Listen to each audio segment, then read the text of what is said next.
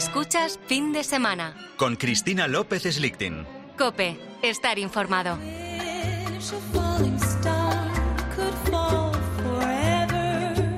Porque sí, porque igual que en el arte hay astracanada y esperpento, pero también lo sublime y lo hermoso, así también ocurre en la vida.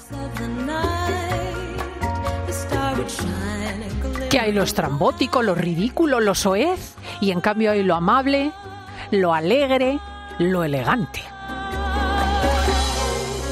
Y nosotros hacemos esta cita los sábados a las 12 y 5, las 11 y 5 en las Islas Canarias con Carmen Lomana. Muy buenos días. Buenos días a todos. Aquí estoy feliz en este día radiante de sol y qué maravillosa la tertulia de chicos. Yo iba en el taxi diciendo, por favor, suba, suba, suba. Ahí estaba Milia que qué bueno es, ¿eh? hablando y qué culto. Nos lo ha descubierto Carmen Lomana al eh, profesor de estética Ilia Galán, que ha sido una delicia. Y hemos entendido muchas cosas que al profano le dejan verdaderamente estupefacto. Por cierto, ahora te preguntaré, bueno, viene, viene de moda pop, porque lleva una falda que recuerda a los estampados de los años 70, con círculos. Estamos en la Semana del Arte y es un poco, bueno, pues eso pop. Tú es un poco pop tiene como formas de pétalos, de redondeles y colores rosa, que se lleva muchísimo, rojo, blanco y negro, todo combinado en una falda absolutamente preciosa. ¿De qué marca es esto tan bonito? De Valentino, pero de hace años ya. Ah, amigo, amigo. Y está con nosotros Laura, y está Diego, y está Paulete, buenos días. Y de hecho, la propia Carmen ha hecho un despampanante estreno en Arco, porque lo he visto en Instagram y en las redes, y ibas con una falda eh, Eva C y una chaquetilla ceñida, acolchada de Valentino Negro, espectacular. No, te has equivocado ah, de media A ver, cuéntame. La falda es la que era colchada. Ah, la chaqueta no. y es una falda de campana de Dior, eh, rememorando el new look de Dior, ¿no? Y luego una chaqueta muy, muy pequeñita, antigua. Antigua cuando digo que es vintage, pero ideal, toda bordada por delante en negro. Pero un negro más intenso que el de la falda. Pero es muy femenina y favorece. Y me lo puse, pues, no sé, por, por ponerme algo que realmente era muy moda y a la vez muy retro. hasta la reina. Ay, ah, hasta la reina. Ay, lo que ha pasado, que la reina ha pasado por delante de nuestra Carmen. Qué cariñosa es. Y ha tenido que pararse.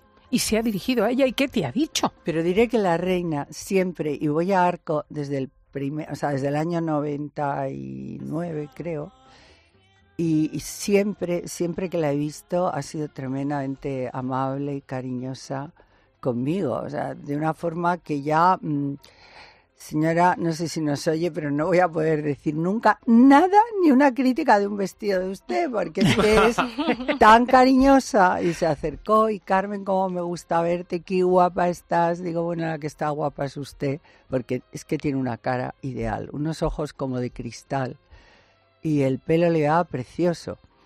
El vestido rosa no me gustaba tanto, le favorecía, pero no era un vestidazo, entiéndeme. Lo que pasa es que luego llevaba un mini bolso monísimo con el estampado de Gucci de los años 60. Y no era de Gucci el bolso, pero era una parecido, ¿no? Y, y bueno, pues fue muy cariñosa, me dijo cosas muy bonitas pero lo más bonito de todo es que cuando se iban, yo me volvía, o sea, les vi pasar otra vez por delante, entonces me miró con una cara como de complicidad y de cariño y me tiró un beso al aire con la mano. Oh, Digo, ah, no. ¿eh? Y yo qué hice, pues tirarle otro. Claro. Pues Fue un momento bonito de complicidad, de ternura, de cariño. De piropos. De decir, eh, bueno, pues sí, una manera de, de quererse entre dos mujeres, aunque una sea su majestad la reina, ¿no? que eso es lo que debería ser, mm. que, que, las mujeres tuviéramos más cariño, más sororidad entre nosotras, que a veces hay espectáculos como el que viví ayer viendo la televisión, que realmente, digo, como una mujer se puede sentar con toda su cara después de haber puesto verde a todo el mundo, porque ha dicho que la reina era una hortera, cuando ella va de grande de España y de título, Que eso en otras épocas le hubieran quitado el título por esa falta. Ha puesto verde a todo el mundo, a los niños que también tenían cara de hortera, no sé y a mí, por supuesto. Y ahora, ayer, apareció, se sienta y dice, vengo a liquidar a Carmen Lomana. Claro, liquidar a base de mentiras que una a una podría desmontársela, pero hablaré cuando tenga que hablar. Solamente puedo decir eso. Pero hubo una que me dolió fundamentalmente. Dijo que yo me colaba en un cuartucho que tenía donde invitaba los jueves a vino, que se lo que le debían de regalar vino para promocionar, en Marqués de Riscal, pero vamos, cinco por cinco metros, no, cuatro por cuatro. Y me invitaba, y entonces yo vivía en San Sebastián, mm. Y cuando veníamos un día le digo a Guillermo, vámonos ahí porque hay una chica que está empezando, que me cae muy bien, que tal, y nos ha invitado a una copa. Y esta señora ayer dijo que yo iba ahí colándome a pillar. Cuando iba con mi marido, ¿eh? y que además ella me dice, oye, ¿quién es ese tío tan bueno que hay ahí? Digo, el de la blazer azul, pues Guillermo, mi marido. Ah, no tenía ni idea que tenías marido tan estupendo. Pero ayer, con toda su cara, dijo que yo iba ahí colada y a pillar. Iba ya pillada, iba con mi amor, iba del brazo de mi marido, que a ti te impresionó. A ti te impresionó por la facha y por lo estupendo que era. ¿Y sabes lo que me dijo Guillermo cuando salimos? Carmen, no vuelvas aquí. Esta mujer te ha mirado con una cara que, vamos, si te puede, te liquida. No vuelvas. Y yo volví alguna vez a, hablar con ella porque tenía ahí que le había dejado su abuela un sitio donde hacía cositas y, yo la quise ayudar, a mí me hizo gracia, empecé a ser extravagante. Pero vamos, en lo que ha derivado todo esto me ha parecido ayer. O sea, liquidando a una persona a base de mentiras y jaleada por otras tres mujeres, porque los dos hombres, tres que había en plató, que no era Jorge Javier, había dos, callaos, no dijeron, o sea, el pobre maestro Joao, que es lo más bueno del mundo, intentando defenderme y decir cosas, y Kiko Matamoros, callado, callado, no dijo nada hasta el final. Pero bueno, que yo contestaré. Hombre, ellos te han llamado, ¿no? Ellos te han dicho que lo que quieren es que vayas al Querían que ayer estuviese allí, mm. Y que me enfrentara o que hiciéramos las paces. Digo, pero vosotros habéis creído que, que yo soy no sé, una chica de estas... Bueno, es que no quiero meterme con nadie, porque peor de lo que vi ayer no hay nadie. No puedo decir una friki, porque lo de ayer fue un friquerío y una falta de respeto y una falta de todo hacia una mujer y compañera de trabajo, porque no olviden que yo trabajo también en la televisión, en esa cadena, y Ágata, porque es Ágata Ruiz de la Prada, la que dijo, ¿Y esta qué hace? Está nunca hecho nada, no hace nada, no trabaja. ¿Para qué sirve la vida, Carmen Lomana, con estas palabras? Pues mira, sirvo para que tú te hagas platos y para que ganes dinero a mi costa, a costa de ponerme a escurrir y de mentir. Para eso sirvo. Y yo nunca tendré la vileza que tienes tú, porque si sacara mensajes que tengo, se te iba a caer el pelo. Y no quiero, Agata. Yo a una mujer no la liquido. Yo no me siento en un plató a liquidar a nadie. Yo me siento en un plató a hablar, a transmitir cosas buenas, cosas bonitas, que la gente se lo pase bien. Y ya he dicho esto. Y ahora vámonos a. Y ahora vamos a pasar página, porque verdaderamente ha sido un choque de odio que encuentra poca explicación, francamente. Los oyentes se quedan con el tema de la tertulia de chicos, mira. Buenos días, Carmen. Eh, sé que has estado en Arco y, bueno, quería saber un poco tu opinión sobre lo que se está exponiendo allí, concretamente sobre el Picasso fallecido que han puesto. supongo que lo habrás visto. ¿Qué te parece? ¿Te parece de buen gusto? Pues mira, hemos visto tantas cosas disparatadas que esto al final, bueno, era como un señor durmiendo a la siesta. ah, bueno, lo puedes interpretar así. Con un suéter de rayas y te dicen, no, es que estaba muerto. Ah, está muerto, vale. O sea, no es lo que más me ha impresionado. Y luego había como una casita eh, que por fuera era el Guernica también, significando un poco los refugiados dentro de la casa. Pero había cosas muy buenas. En Arco había cosas muy buenas. Yo me he enamorado de un Sicilia que si pudiera me lo compraba, ya veremos. Precioso. Lo que pasa es que tenía un precio desorbitado, ¿no? Sí, bastante desorbitado. Y había un Miro también, o hay un Miro. Pero yo eso ya tengo. Pero ah, me encanta, sí. Pero, ¿sabes lo que pasa? Que a veces dices, bueno, pues vendo algo de lo que tenga y me compro otro, porque yo tengo obra buena. Pero, les tengo cariño a mis cuadros, les tengo cariño, pero el, de, este lo tengo metido en la cabeza, este Sicilia. A ver si me hacen rebaja. Mm, bueno, mira, aquí lo podemos decir. Además, es importante que en Arcos se venda y se venda mucho. Eso me lo comentaba ayer Romana, que, ella recordaba esta semana los tiempos en que aquello funcionaba y funcionaba realmente. Bueno, ha habido épocas que se ha, se ha vendido todo a unos precios que sobre, se sobrevaloró ¿eh? muchísimo. En los años, mm, principios de los 2000, los 2000 hasta el 2007-2008, el mercado del arte se sobrevaloró porque había mucho dinero, porque en España había ah, estaba muy bollante. Fue en la época de ¿cómo se llama este presidente que yo le tengo además mucha simpatía. Presidente de la Nación, dices. o sea, Aznar, Aznar, Aznar, Rajoy. Que hubo, hubo muchísima riqueza con la construcción, todo esto, que luego se fue todo al garete, pero no por culpa, desde luego, nuestra solo, sino por culpa de las circunstancias, porque fue una crisis bancaria realmente. Empezó con Goldman Sachs y, los bancos que se fueron todos al garete. ¿Tienes algún pintor favorito? ¿Alguno que digas, si te pudieras quedar con uno? ¿De pintura clásica o abstracta? En general. Bueno, hay muchos, te puedes imaginar que jamás podría llegar a ellos. Eh, como Goya, por ejemplo, me entusiasma. Y, ahora eh, siempre me ha gustado muchísimo Miro y luego me gustan mucho los americanos, los eh, norteamericanos me parecen, los norteamericanos realistas, Los del siglo XIX. Hopper, mm. eh, Hockney, me encanta, hay muchos que me gustan. ¿Y, antes estaban hablando de Basquiat. Mm. Basquiat es eh, más que sobre todo es grafista, ¿no? Hace unos grafitis maravillosos, pues como los chicos que hacía porque ha muerto. Eh, creo que Basquiat además se suicidó, una pena, y tiene muy poca obra. Y como tiene tan poca obra, pues está por las nubes. Es imposible tener un Basquiat, es muy difícil. Lo mencionaba José Manuel Aguilar, que le encantaba. Eh, a mí también me gusta. Muy colorista, todo lo que va alrededor muy ¿eh? esquemático, muy creativo, ¿no? ¿Qué decías, mm. Laurita? No, de la escultura, que, con qué escultor te quedas, con qué artista. O, Calder. No sé si eres muy fan. Calder me gusta mucho. Sí.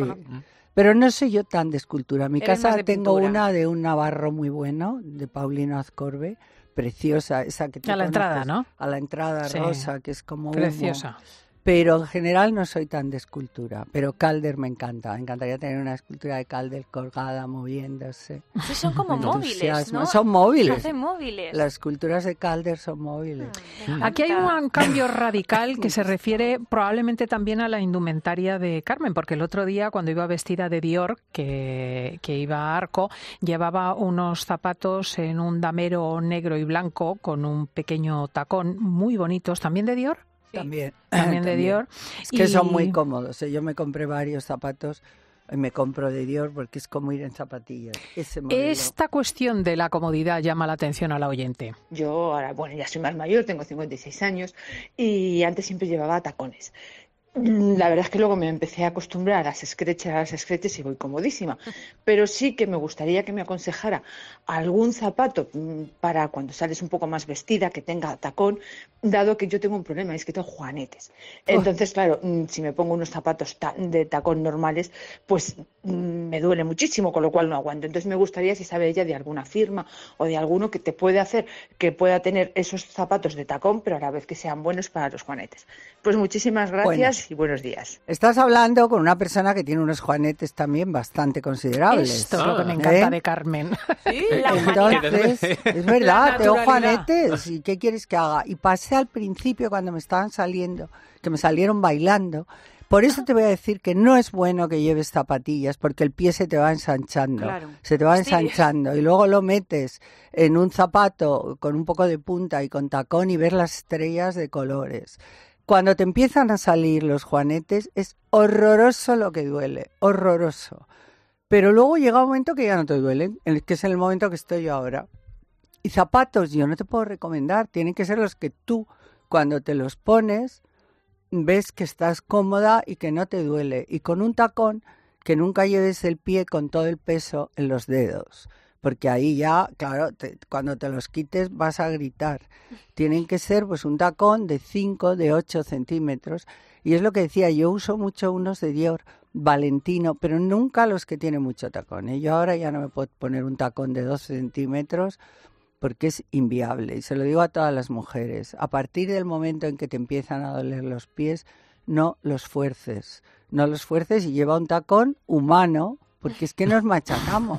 Y hay una, una especie de mediasuela de silicona que se pone en la parte anterior del zapato, no sé si eso pero no, a mí no me hace mucho. Y luego he descubierto otros de la firma Fendi, que es como andar pues, en zapatillas. ¿De verdad? Comodísimos, tiene un tacón precioso, un poco gordo, bueno. Yo tampoco es para hacerle publicidad, porque...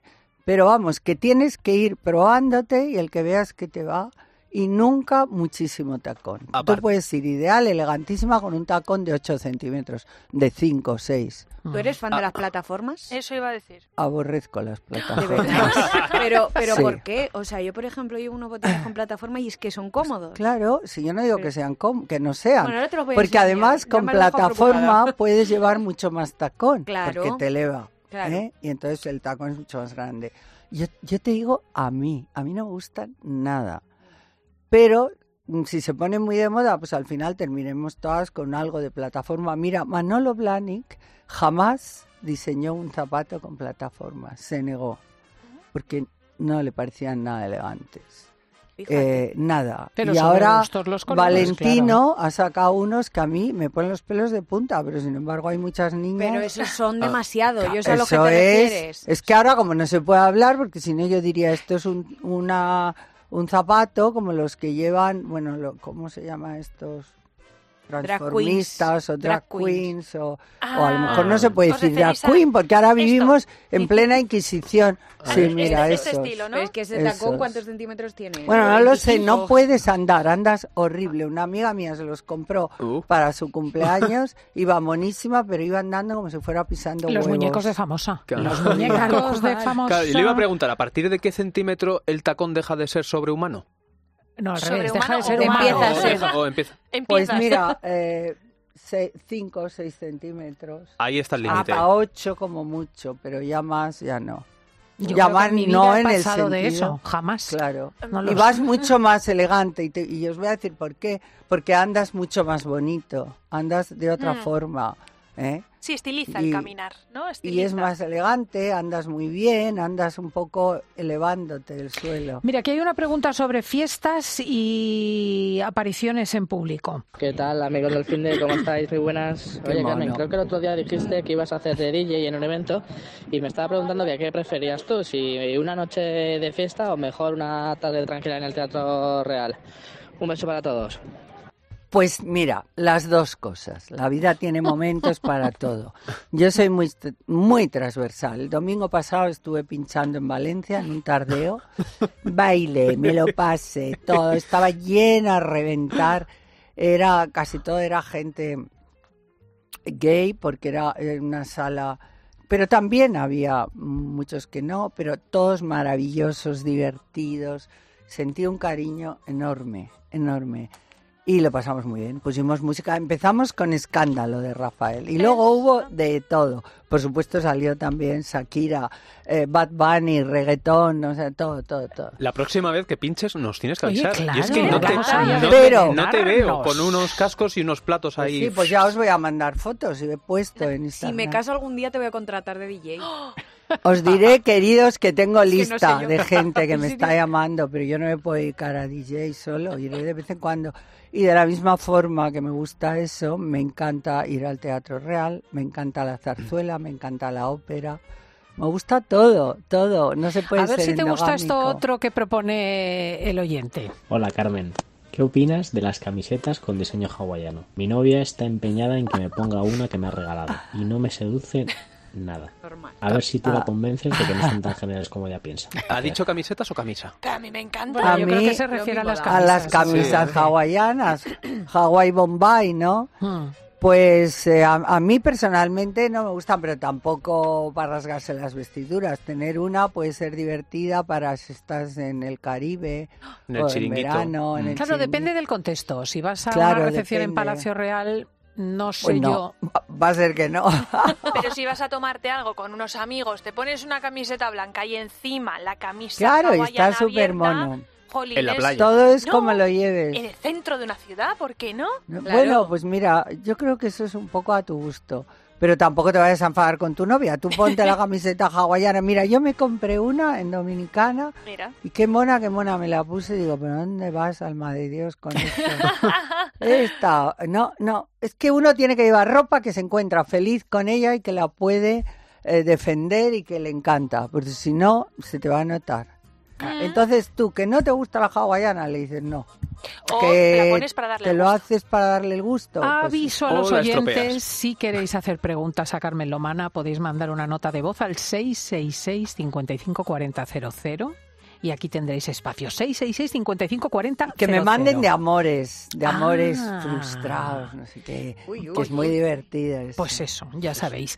Que la Casa Real Británica está haciendo desaparecer las noticias sobre la infidelidad del príncipe Guillermo a Kate Middleton. Me tienes sin vivir en mí esto. Escuchas fin de semana. Con Cristina López Slichting. Cope, estar informado.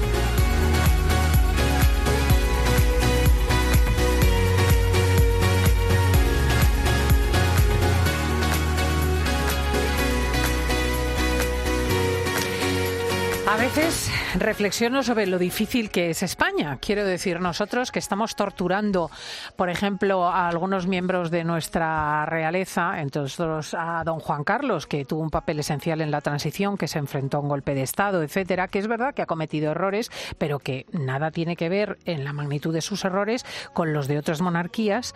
Hay que ver cómo nos destacamos. Fíjate los británicos cuyos miembros están implicados en total, tráfico de mujeres. Pero bueno, bueno, vamos, o sea, pues nada, ahí no tienen ningún problema. La última ha sido lo de la infidelidad. Sí, A ver, cuéntanos. Pues bueno, esto ya se habló porque estos eran íntimos. Eh, los dos matrimonios tenían las casas de campo pegadas unas a otras y salían siempre juntos. Espera que lo cuente Laura y ahora lo comentamos porque si nos enteramos porque yo ni me entero. Vamos a empezar. Buckingham Palace podría haber recurrido a la super injection, que esto es una herramienta legal que lo que hace es silenciar ciertas informaciones. Con lo cual, el lunes aparecía esa información de la infidelidad, de que em, Guillermo había celebrado San Valentín con Rose Hambury, que es la esposa de David Rocksepp. El 14 de febrero. ¿Qué nombre que no? Es que eso es imposible. Vino. no, viene de antes. los tabloides eh, ingleses no se callan ni debajo del agua. O sea, es imposible si fuera verdad que porque le diga a la Casa Real que no lo hagan. Pero esto hubo un coqueteo, yo no sé si fue más, en el año 2019 y Kate lo paró y dijo, esta gente mm, desaparece de, nuestra vida. Y desapareció, nunca más supimos nada de ellos. Ella es una chica mm, muy delgada, mona. Era modelo. sí. Se casó con un señor que es el marqués de Cholmondeley. De Cholmondeley. Que es como Es, muy, muy, un título muy mm, de película, ¿no? Sí, total. Y, y tiene 23 años más que ella. Sí. Él. Entonces, Él este tiene 23 años más que ella, más que Rose. no, el marido. El marido, claro. Ah, no, no, el marido no. Eh, como Guillermo, son más o menos de la misma edad, Guillermo y ella, y Rose. Total, que el sábado aparecía esta información. Pero que no es cierto, que no puede ser cierto, por muy memo que sea alguien. La información dice ¿Cómo va a ir a cenar a un restaurante? El 14 de febrero en un lujoso restaurante italiano de Londres y él le habría regalado un collar de perlas. Delante de todo el mundo. El príncipe de Gales se va a un italiano, por muy lujoso que sea, que estaría lleno, mm. porque el día de San Valentín lleno, y entonces le saca un collar de perlas y ya solo falta que digan que se lo puso. Yo eso no me lo creo, o sea, no me lo creo para nada, porque entonces a este chico habría que, no sé, internarle en un sitio y quitarle todos los derechos a la corona. Ellos se conocían, desde luego, las dos parejas. Sí, sí, por supuesto. Coinciden en el lugar de veraneo. Exacto. La residencia oficial de, de, los, del marqués de Cholmondeley y su mujer está en Norfolk, que es donde veranea Guillermo con Kate. Que es el lugar de residencia que les brindó la reina Isabel II. Les dijo, bueno, pues os regalo esta casa para que Los niños de ambos eran amiguitos y salían, eran de esos matrimonios súper amigos.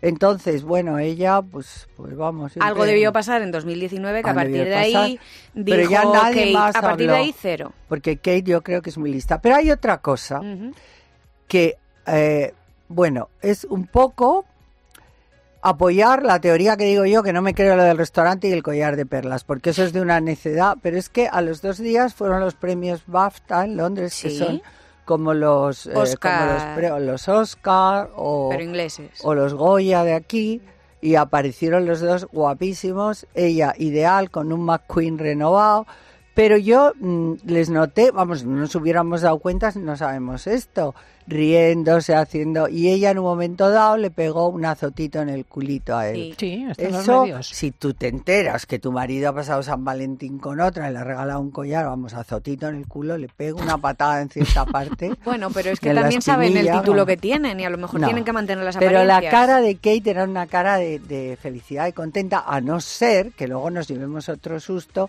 que ella tenga otro amante bandido y sea en un matrimonio abierto, porque si no, eso ninguna mujer normal es capaz de salir con esa alegría y con... O sea, tú no, lo de, no le das en absoluto crédito. Yo estoy con Carmen. Yo, no, creo que en un restaurante de Londres le haya podido regalar... Y un italiano. y le haya podido regalar un collar. ¿Y Pero qué opinas, Laurita? Pues yo creo que sí que puede ser, y más viendo el historial que ha tenido la Casa Real Británica con el tema de las infidelidades, ¿eh? creo que es posible que lo tienen como a la orden del día en Buckingham Palace y que lo toman como algo... precisamente por lo que él ha visto... Mm aunque genéticamente sean infieles, porque tienen por la parte de, de, su abuelo, del duque de Edimburgo, por todos los lados, pero, pero yo no creo, uno puede ser infiel, pero no tan descaradamente, ¿no? Es que... A mí lo del restaurante de Londres. un restaurante italiano, el día de San Valentín, que estaría a reventar, y ahí llega el príncipe Gales y saca el collar de perlas y se lo da a esta, por favor, con lo que les quieren en en el Reino Unido a Kate y a William. De hecho, el día de San Valentín... que se levanta uno y le pega, fíjate. También eh, eh, Kate Middleton acudió a una floristería y le preguntaron, mira, Flor, esta no sé qué. dice, sí, mi marido no me va a regalar. No, dijo, mi marido ya no es tan detallista ah, pues y no, no creo que me regale, pero eso lo podemos decir cualquier mujer. Bueno, sí. ¿eh? Porque a veces... ya sabes, ha sacado punta total porque están con esto de que... ¿Y cómo saben que le dijo eso a la florista? Pues claro, aquí a lo mejor la vieron comprando flores y ya sacaron la película, porque los tabloides ingleses se las Hombre, claro. Más que hablan. Bueno, aquí tenemos ya el anillo definitivo de pedida uh. de Tamara. que además habla sobre su vestido, Laura. Pero si es igual. Pero el anillo es que le queda fatal, porque no sé si los diamantes eran mejores. Pero como tiene los, los dedos muy gordos, pues le queda un anillo aquí como por debajo de un lado y por el otro y solo se le ve carne. ¿Tú lo encuentras igual? Yo, lo veo igual. igual, pero más Pero si es abierto. No dijeron que lo iban a cerrar. Pero, ¿sabes? Se le queda como, por aquí que no le llega. Porque claro, imagínate que yo tuviera unos dedos súper gordos. Eso toda la vida se ha llamado tú y yo. Dos piedras que se juntan enfrentadas.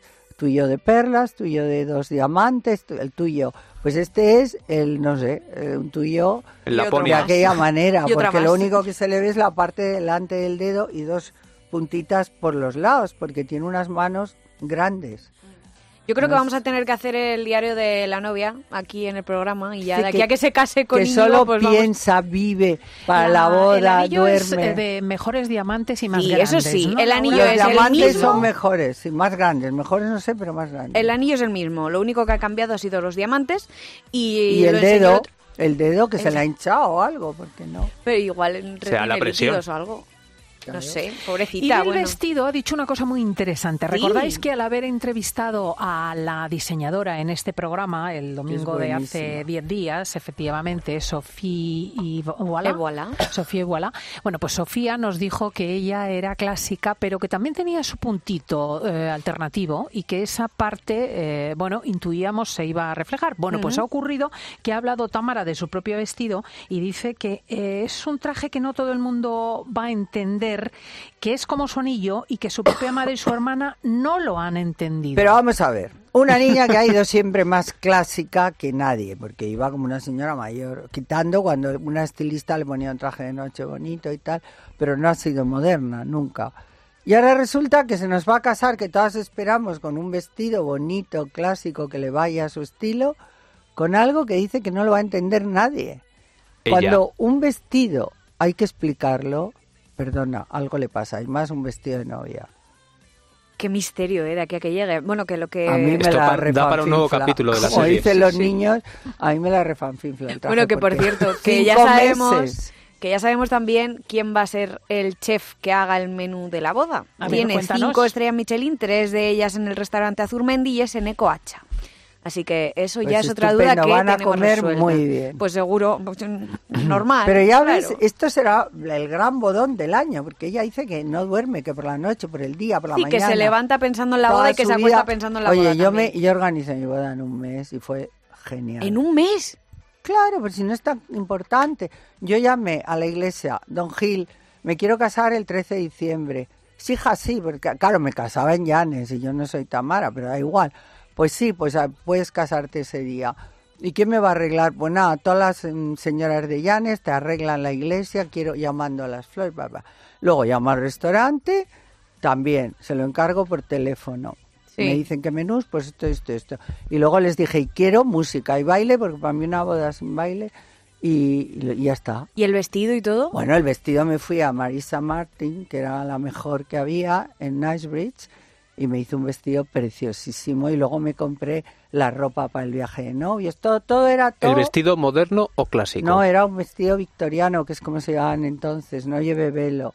O sea, de cuello alto de cuello alto, de encajes antiguos irlandeses y lo he puesto, aunque no se ven muy bien las fotos. Es muy setentero eso, sí. ¿Con Pero cola o sin en esa época, no cola, era, no se llevaban la novia de cola, de velo, de no, en esa época no. Era muy moderno. Y una amiga mía me ha mandado una foto que se casó el mismo año y dice, yo me lo encargué, me fui a Londres porque era la mejor. Y era un vestido parecidísimo al mío, ¿eh? de Carmina, de Carmina Sentís. ¿Y cuánta gente erais?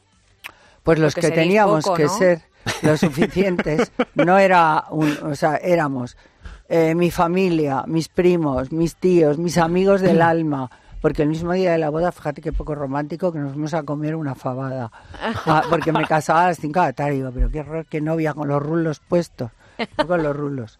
Y no, pues seríamos unos 160, teniendo en cuenta que la familia de Willy no había venido de Chile. Claro porque mi, mi familia, mi padre estaba como una pantera porque me casaba y no quería y no quiso ser padrino.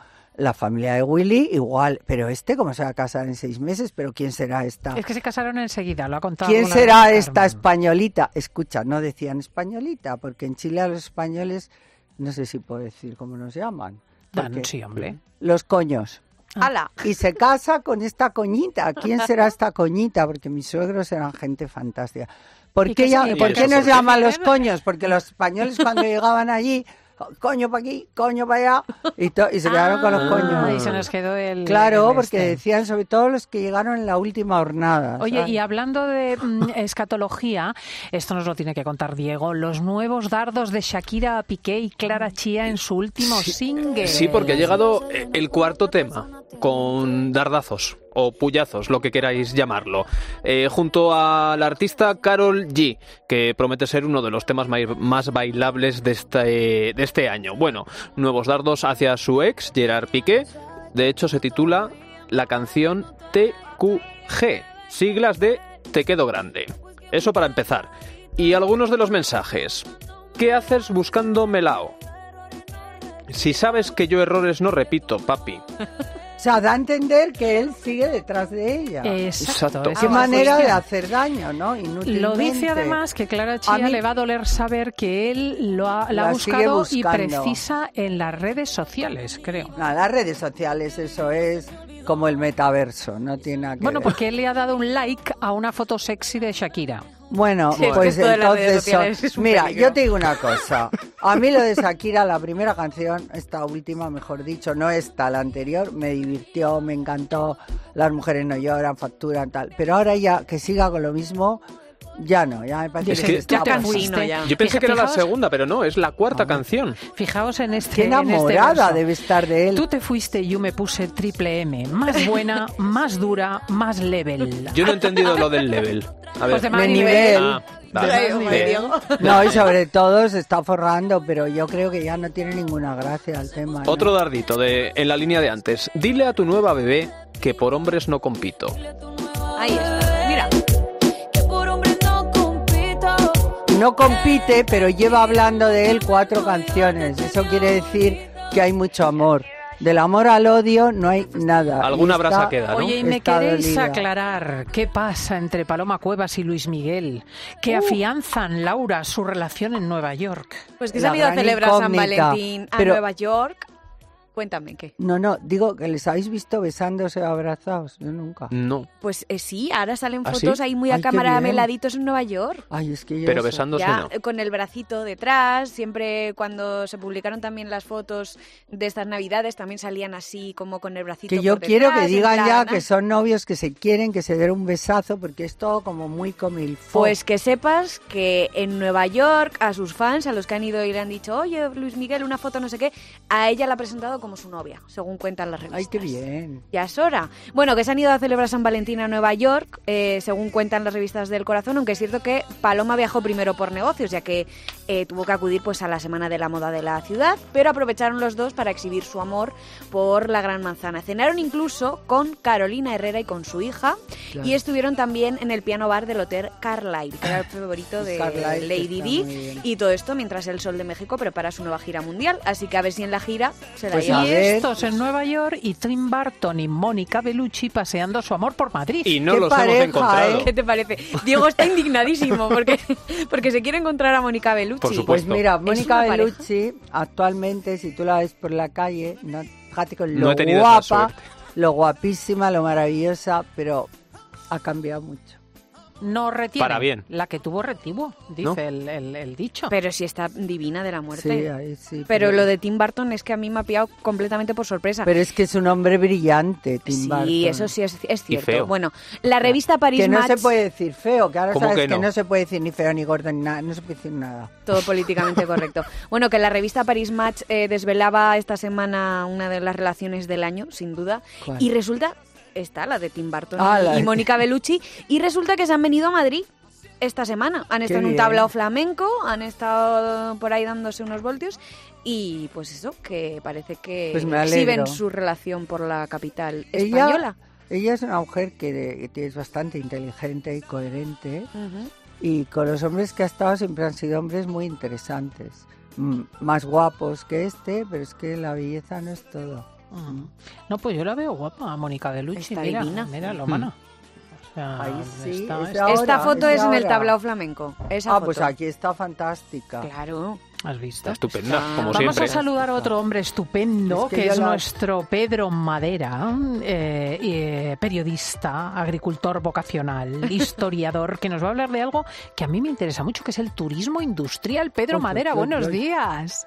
Pues muy buenos días y he pensado hoy hablar de turismo industrial porque claro, tanto glamour que he decidido yo bajar un poquito al barrillo y a la realidad porque es que Mónica Bellucci está sobrevalorada, el, Oh. el Tim Burton este no sé en qué equipo juega y es que de verdad Ay, ay, ay, ay. entre amo- y entre amores y desamores no doy hueco, vamos. Es, es que estoy sin dormir. Solamente con el vestido de Tamara tengo un disgusto porque estaba yo afectado por el tema, ¿no? Por si iba clásica o iba Claro, claro. moderna. Te deja, que te deja Pues ahora entre- nos llevas a un polígono o qué?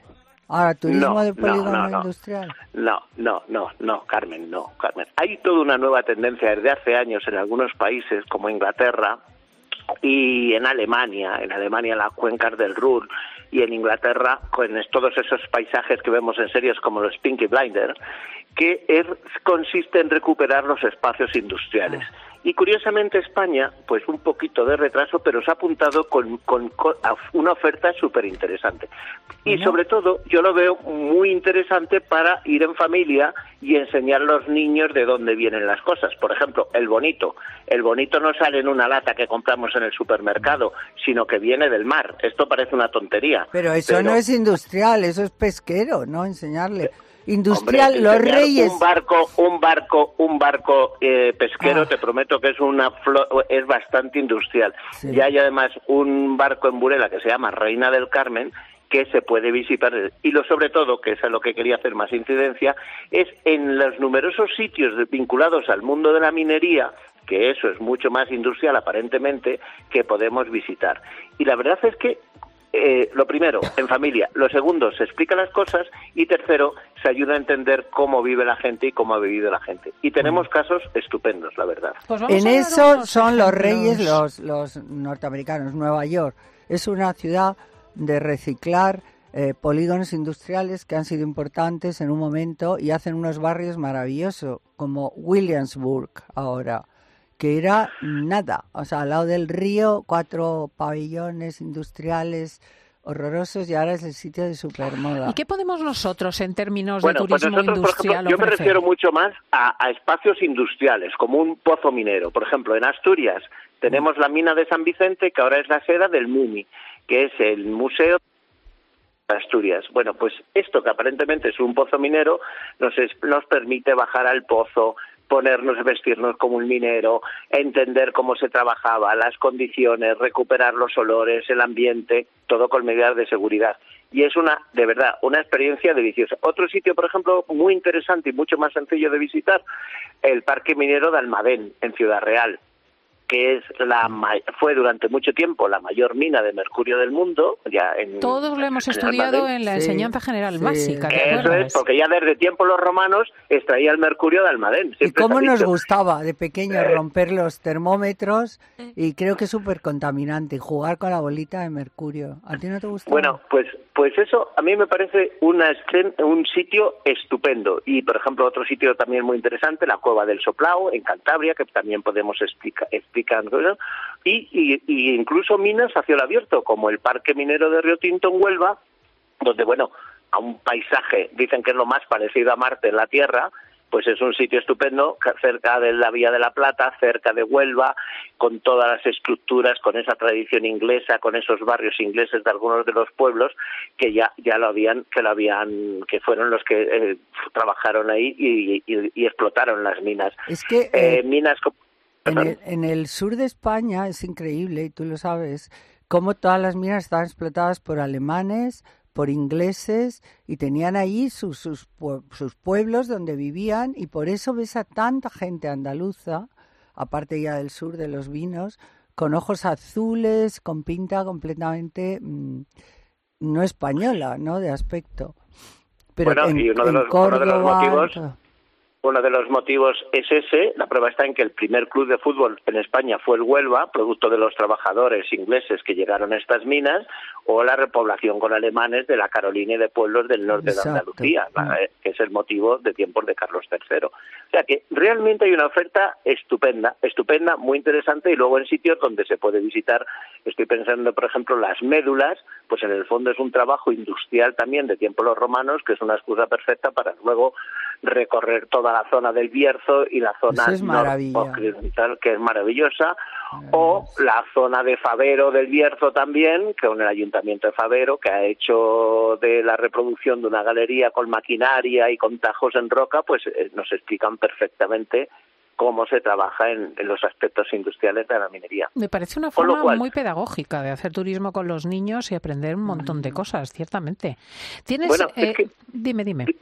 No, no, que, que precisamente para mí me parece una de las mejores maneras de pasar un fin de semana. Vamos a una zona que sí podemos pensar en dónde comer, sino además es explicar a los niños de un modo real las condiciones de una sociedad pues que no son tan cómodas como ahora, con lo cual también se les ayudamos a entender por qué un kilito de carbón para echar a la chimenea o a las brasas pues tiene un precio bueno, pues el precio que tiene, ¿no? Lo cual es muy didáctico y muy de, y de hacerlo en familia. ¿eh? Y si queremos conocer un museo minero especial, ¿dónde nos llevas? Hombre, pues yo creo que a mí me gusta mucho el de... Hay uno por la tradición y la vinculación al flamenco, al Parque Minero de la Unión en Murcia, que es donde se entrega la famosa eh, linterna de, de, que es la mina de Agrupa Vicenta, que es estupendo. Y luego, a mí hay uno que me encanta y es muy especial, que es el Museo Minero de Escucha, en Teruel, donde se... el canto ese de la mina es del sitio que acabas de nombrar, ¿no? Claro, el cante de minas. Pero no, no, no, pero ha dicho, has dicho un sitio especial. No, está hablando de la Unión. De la Unión, sí. Claro. Sí, es, pero eso es un festival flamenco. Mm, eh, escuchas en Teruel. Ay, no, os, he escuchado, perdón. Que decías que hay un parque minero en Teruel.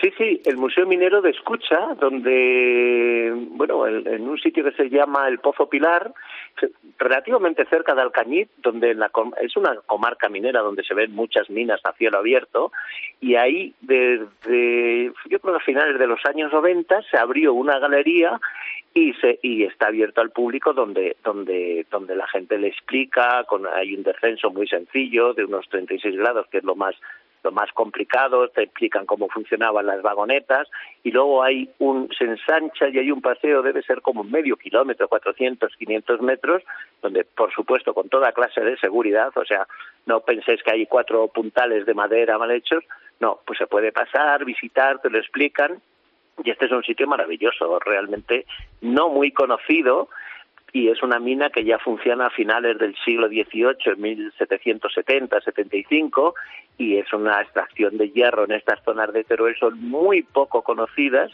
pero tiene un paisaje interesantísimo y además la prueba está en que las zonas lavadas hay unas formas rojas así muy, bueno, pues de, de hierro con, con unas con, con, para fotografía y eso es muy pues una oferta bien atractiva turismo industrial lo que no descubramos con nuestro Pedro Madera muchísimas gracias Pedrito pues gracias a vosotros.